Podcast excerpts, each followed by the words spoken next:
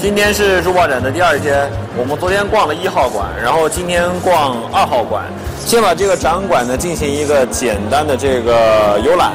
游览完了之后呢，然后就带大家开始看各种精品。当然，这个是提前爆料哈，这个讲解精品、分析精品，然后鉴赏各类好的珠宝，那绝这绝对是压轴戏，放在最后的。哦，原来上海这个国际珠宝展台湾馆是在二号馆哈。不得不承认一点，现在国内的呃这种各大珠宝展呢，台湾馆绝对是很有看点的，也很亮眼。呃，因为本身台湾的这种呃珠宝的这种氛围，收藏的氛围更为浓重，并且他们收藏的这个呃时间也比我们的这个收藏收藏热兴起的时间更长，所以经过了这么些些年的积累，他们无论是在制作、设计、收藏理念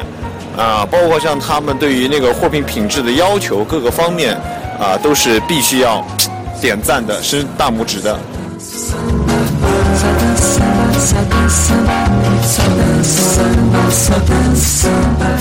哦，不得不承认哦，真的珠宝展上面一些新兴的设计，他们的设计理念，还有设计到最后最终的作品，珠宝感是非常强的。那么，什么叫珠宝感呢？是不是是珠宝是高价位的这种石头，它就真的一定有珠宝感？未必，因为本身我自己是学珠宝首饰设计出身的，我就觉得在这个方面需要有个点要讲一讲，到底什么是珠宝感？珠宝感应该包含两个方面，一个是最起码的材质本身的美感，材质本身的价值，然后另外一个就是设计以及后期镶嵌所赋予给它的那种美感和价值，这两种价值高度的结合，然后达到一个较高的水平，这样的东西才能算是有珠宝感的东西。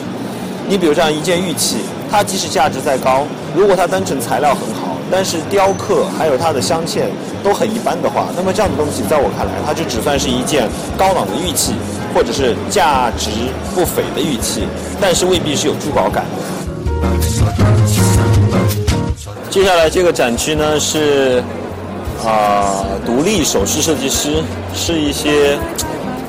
国内的或者是乃至于其他国家的比较有名的一些设计师，他们自己独立的展区展位，东西也是比较有意思的。这边的首饰呢，设计感更强，然后材质更丰富多样、更新颖。呃，有些时候会用到一些就是有年代的一些配件，还有原材料。那么有的用的又用的是一些平日里很少见的、很罕见的一些材料，做出来的东西呢，大多比较有新意，的确是比较有看头的。嗯，大家可以跟随我们的镜头来一饱眼福。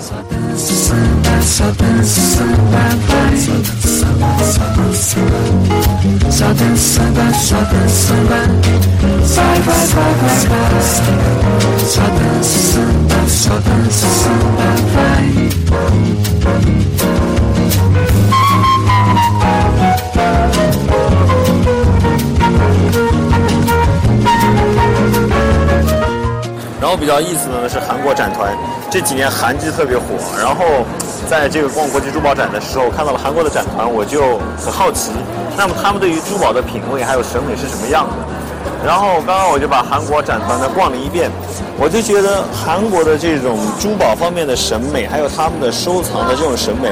呃，这种东西方审美和文化碰撞这种感觉更为激烈。在他们的珠宝收藏以及他们所销销售的货品当中，有具有非常浓郁的中国文化还有中式审美的一些珠宝品类，呃，也有一些是很欧美范儿的一些，乃至于像是欧美的那种古董珠宝的一些品类。这种东西方，这种东西方那种文化元素碰撞的感觉非常浓，非常浓。看到了一批那个无加热的坦桑石，然后还有呃经常只闻其名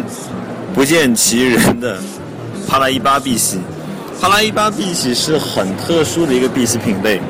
可以说是价格最高的碧玺，价格非常之高。然后今天展今天在展会上看到了很多有这种原石，然后进行了简单抛光打磨的，然后有进行了简单的雕刻的，雕的很小清新，这种应该是国外的雕工，应该不是国内雕的。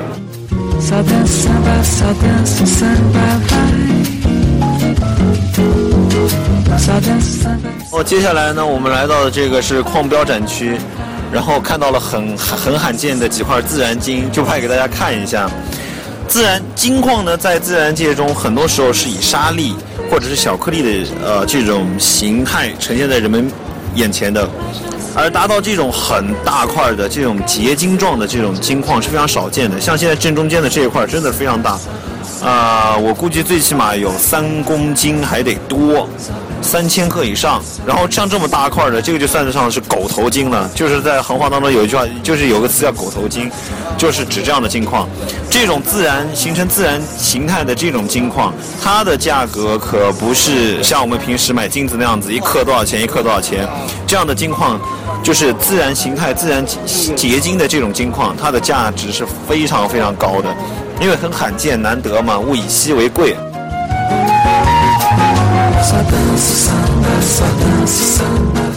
然后接下来我们在这个展位上面看到的这种这种块块呢，很像琥珀的这种块块呢，就是传说当中的科巴纸。科巴纸呢，其实是怎么说呢？就是年份不够的琥珀。它如果继续在地下再掩埋上个几千万年，那按说它也就形成琥珀了。但是因为呃时间还太短，还嫩了点儿，所以就被称之为科巴纸。真的看它的外表，还有一些结晶形态等等，已经非常接近琥珀了，已经非常接近琥珀了。呃，但是致密度、粘性，还有包括手搓上去这种手感呢，比琥珀还是差了很多。呃，毕竟这个形成的年份还太短，但是看上去还是很漂亮的。是斯里兰卡展区。那斯里兰卡是出了名的宝石之都，各种宝石品类非常齐全，所以斯里兰卡的这个展区，呃，宝石是他们的主打产品，各种宝石啊，金绿、猫眼、碧玺、红蓝宝非常之多。这里呢，跟大家分享一个小诀窍，不管是逛展会还是买东西，比较偏一点的位置的那个东西呢，一般都会比较便宜一些，然后也好讲价一些，这个是个小窍门。所以在逛展会的时候，最好的展位的地方的东西呢，可以多看，然后多学习。然后，如果是淘一些小东西，想要淘一些性价比高的小东西，可以去一些比较偏的展位。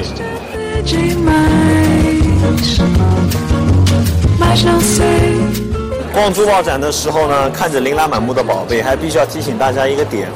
就是千万不要有捡漏心理。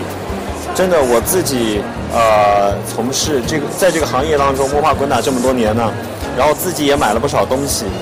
呃，并且也指导朋友、指导我的朋友买了不少东西。最深的一个感受是什么呢？一个人只有在拥有良好的心态，并且长时间的持之以恒的不断的积累知识，不断的探索，然后不断的谨慎的进行收藏还有选择，在这样的前提下，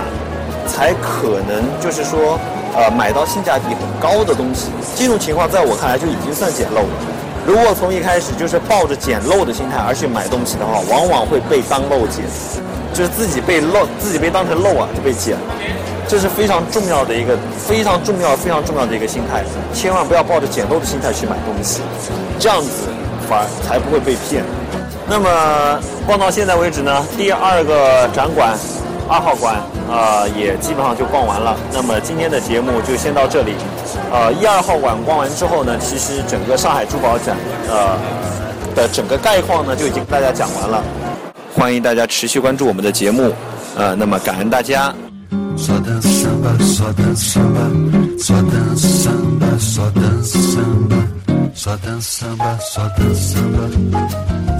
samba, só dança